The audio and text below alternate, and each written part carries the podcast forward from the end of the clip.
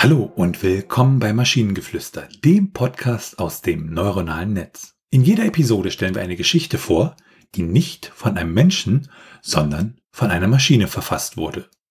Und damit kommen wir zu unserer heutigen Geschichte.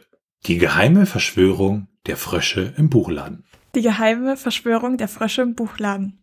Es war ein gewöhnlicher Tag im Buchladen. Die Kunden kamen und gingen, aber es war nichts Besonderes los.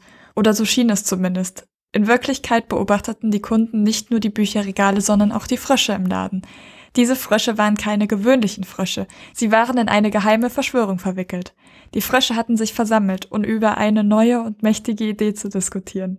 Sie planten, den Buchladen zu übernehmen und den Menschen da darin zu unterwerfen. Sie wollten die Menschen dazu zwingen, ihnen zu gehorchen und ihnen jeden Wunsch zu erfüllen. Sie hatten bereits einen Plan ausgearbeitet, um ihr Ziel zu erreichen.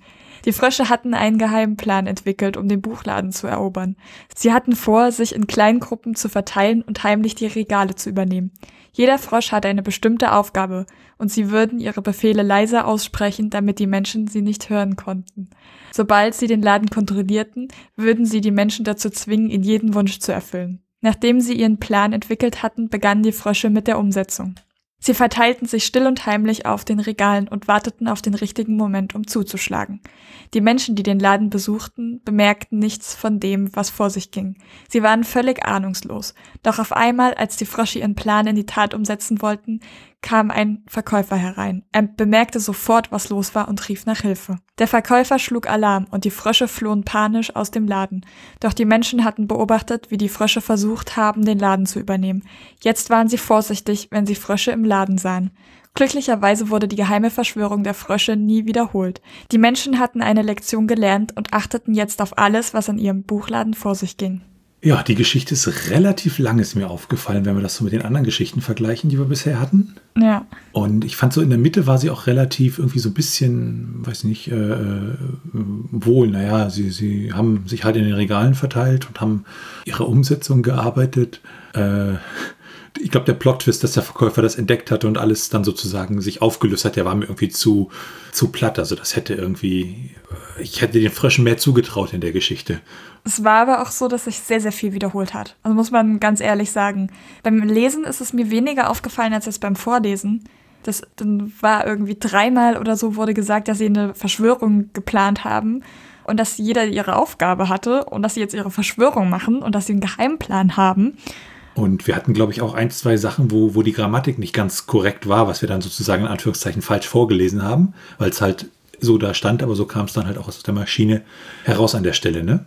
Ja.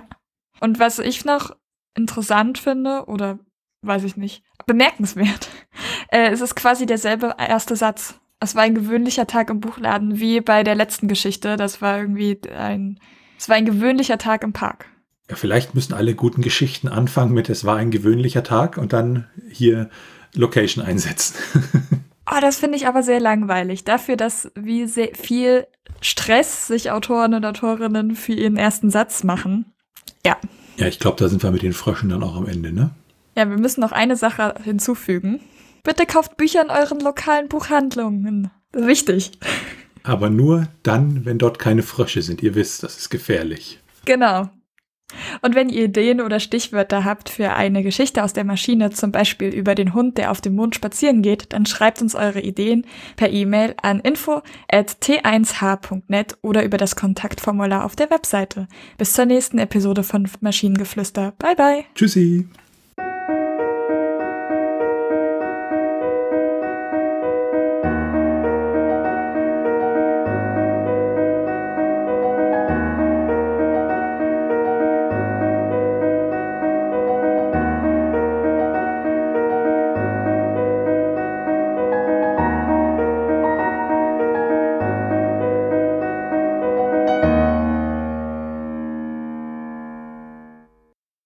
Produktion von Tone H.